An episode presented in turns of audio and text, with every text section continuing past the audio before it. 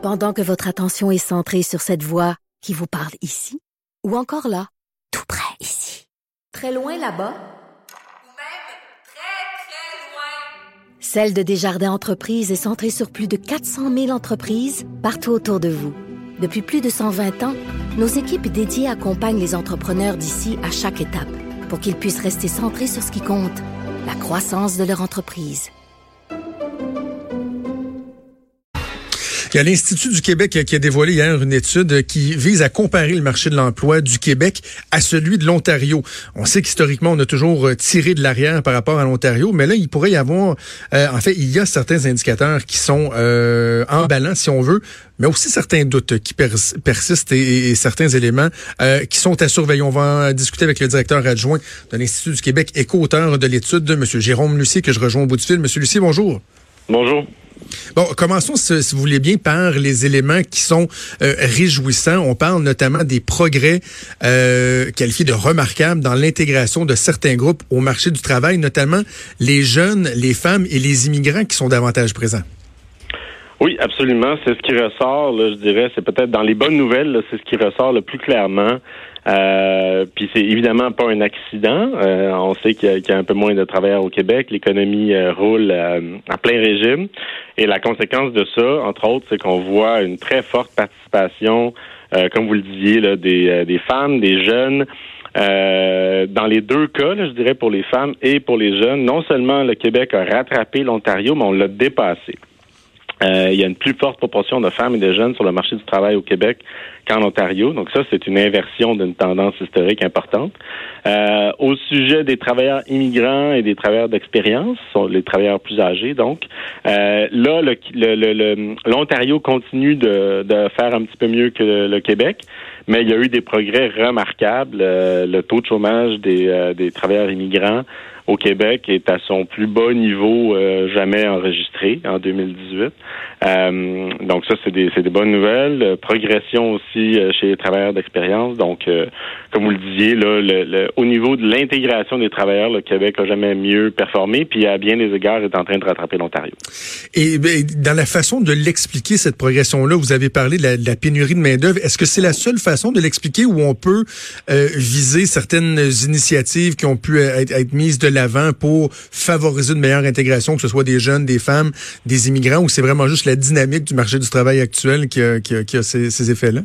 Euh, c'est une bonne question. Je pense que on, doit chercher des causes multiples. C'est généralement le cas.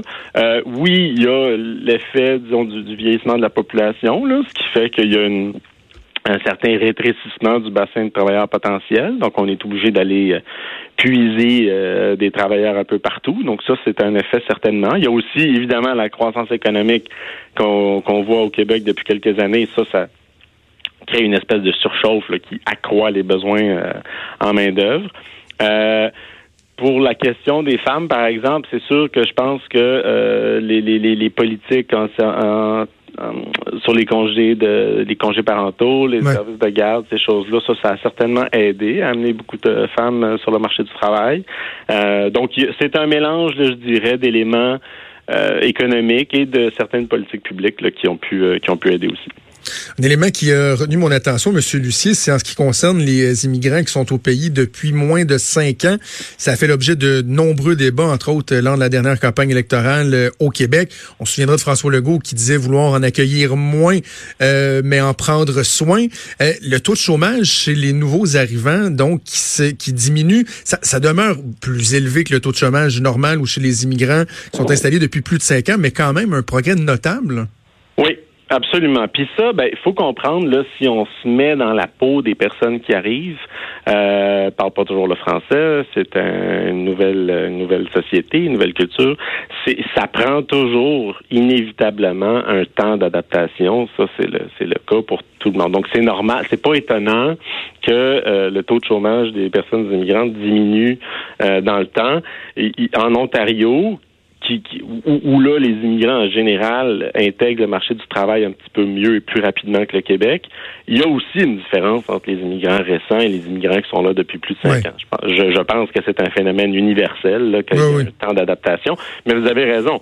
Le Québec euh, a fait des progrès importants tant pour les immigrants euh, en général, donc euh, tous les récents et les moins récents, et ceux qui sont arrivés depuis moins de cinq ans. On le voit là, dans les dans les courbes.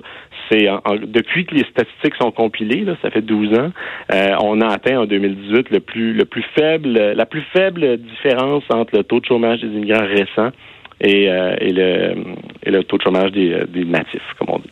Bon, ça, c'est dans les éléments qui sont réjouissants, qui sont positifs. C'est important qu'on prenne le temps de le mentionner, mais il y a quand même euh, certaines réserves que vous émettez, notamment au sujet du euh, nombre de travailleurs, des disparités régionales et des retards de productivité. Tiens, tiens, on va commencer par celui-là, si vous voulez bien, la fameuse productivité. Qui euh, ne se souvient pas des propos de Lucien Bouchard hein, qui avait tellement fait parler euh, en disant qu'on travaillait pas assez. C'est devenu, c'est quelque chose de, il y a une réaction épidermique quand on dit au Québec qu'on n'est pas assez productif. Euh, définissons ce qu'est le, la productivité puis comment on peut effectivement affirmer qu'on est moins productif que, que l'Ontario par exemple.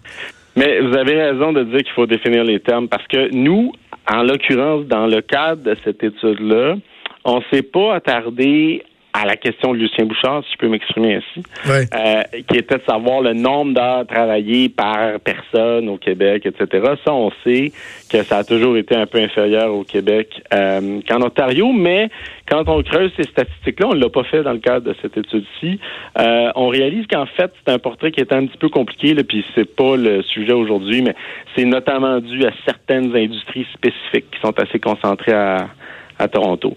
Nous, ce qu'on a regardé dans l'étude, c'est la productivité par heure travaillée. Donc là, on ne cherche pas à savoir qui travaille plus, qui travaille moins. Ce qu'on ah cherche à mesurer, nous, c'est quelle valeur économique est extraite euh, de chaque heure travaillée au Québec et en Ontario. Puis ça, ben, l'Ontario a toujours eu un avantage, mais ce qu'on note dans l'étude, c'est que cet avantage-là non seulement persiste, mais il s'accroît. Et ça, ça c'est inquiétant parce que dans une société comme le Québec qui est vieillissante, où on peut pas compter sur un boost euh, de, population à venir, ben la seule façon de maintenir notre, notre prospérité, ça va être d'être plus productif, c'est-à-dire d'extraire plus de valeur économique, de richesse de chaque heure travaillée. OK, ben, mais, là, la question qui tue, M. Lucier, c'est... Pourquoi? Euh, ben, c'est ça, quel est le frein? Moi, je, je, vais tenter deux, euh, deux réponses. Vous me direz s'ils sont bonnes les deux, si je suis dans le champ. Est-ce qu'on pourrait parler de, la lourdeur de, au niveau de, des conditions de travail, des fois des conventions collectives qui viennent restreindre, si on veut, le niveau de productivité? Et l'autre chose, j'oserais dire, un retard au niveau technologique, au niveau de l'implantation de nouvelles technologies, par exemple, qui peuvent améliorer notre productivité. C'est les deux trucs que j'aurais en tête. Oui, ben certainement. Pour la question de, la lourdeur des conditions de travail, euh, c'est pas impossible, c'est pas pas quelque chose qu'on a étudié. Le deux, je vous dirais que nous, de notre côté, en tout cas, la réponse qu'on propose, mais c'est pas une science exacte, euh, c'est qu'il y a deux tiers du retard du Québec qui est attribuable à, ce que, à, votre, à votre deuxième point, c'est-à-dire oui, un retard dans les entreprises québécoises pour ce qui est de la modernisation des processus, des opérations. Donc, pas assez d'investissement pour euh, soit l'automatisation ou l'introduction de processus industriels ou de services qui sont plus efficaces. Puis ben ça, ça expliquerait deux tiers du retard par rapport à l'Ontario. Euh, une, une je dirais, des investissements insuffisants là, pour rendre les entreprises plus productives. L'autre tiers, ça, c'est ce qu'on appelle, c'est un effet de structure industrielle. Euh, le meilleur exemple de ça, c'est qu'il y a une industrie de la finance qui est très concentrée à Toronto. Euh, et qui, elle, en termes économiques, est extrêmement productive parce que euh, beaucoup, beaucoup de richesses extraites de chaque heure travaillée dans des secteurs comme ça. Et ça, ça expliquerait un tiers de la différence entre le Québec et l'Ontario. Puis ça, ben, c'est pas facile de renverser la tendance parce que le Québec peut pas décider du jour au lendemain euh, d'inventer un secteur financier euh, international. Euh, mais il y a quand même des choses qu'on peut faire. On peut on peut on peut essayer de miser sur des industries à forte valeur ajoutée plutôt que sur des industries à faible, faiblement productives. L'autre élément, ben, c'est le déclin du, du bassin de travailleurs. Pourtant, ce, ce, ce déclin-là au niveau de la démographie euh, devrait pas toucher toutes les provinces. Pourquoi le Québec est davantage touché ou accuse un retard plus important? Euh, c'est un bon point. C'est-à-dire que nous, on a comparé le Québec et l'Ontario. Là, là, il y a des explications peut-être plus spécifiques pour ces deux provinces-là. Vous avez raison de dire que le, vieillissement de la population qui explique en bonne partie euh, le déclin du la décroissance du bassin de travailleurs potentiels. Mm-hmm. Nous, on a mesuré ça entre la, la, population âgée de 15 à 64 ans, qui sont, si on veut, le bassin de main-d'œuvre potentiel. Euh, pour la première fois en 40 ans, euh, au cours des dernières années, il y a eu une, une décroissance, et particulièrement en région. Alors euh, ça, c'est certain que euh, c'est pas unique au Québec. Là où l'Ontario s'en tire mieux, ben c'est en bonne partie à cause de l'immigration.